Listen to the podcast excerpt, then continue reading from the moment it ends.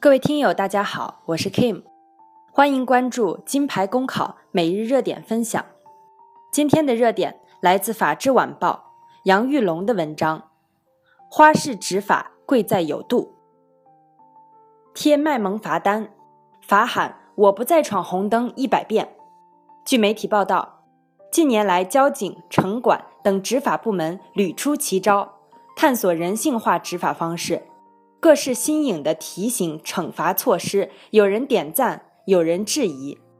面对各类违章违法行为，执法者如何在法定权限内创新惩罚方式？违规者又怎样才能得到有效的惩戒教育？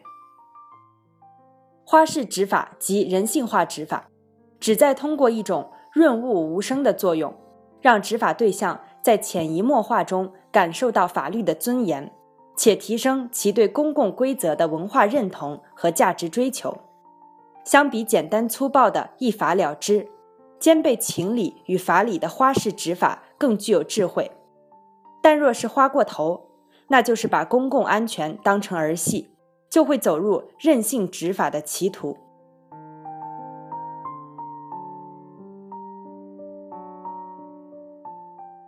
花式执法关键是要把握好度。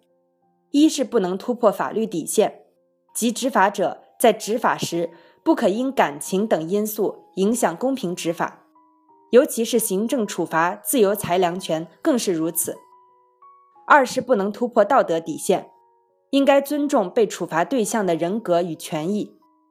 三是应注重执法效果，不能一味追求形式主义执法。在法治社会中，如何提升执法智慧？在温情执法中得到公正的执法效果，于执法者而言，确实是一堂必修课。花式执法是接地气的做法，也让人眼前一亮。但更重要的是，这种执法依旧要尊重、遵循规则，要把握好度。如此，人们在接受法律处罚时，才能真切接受到教育，甚至会成为普法者。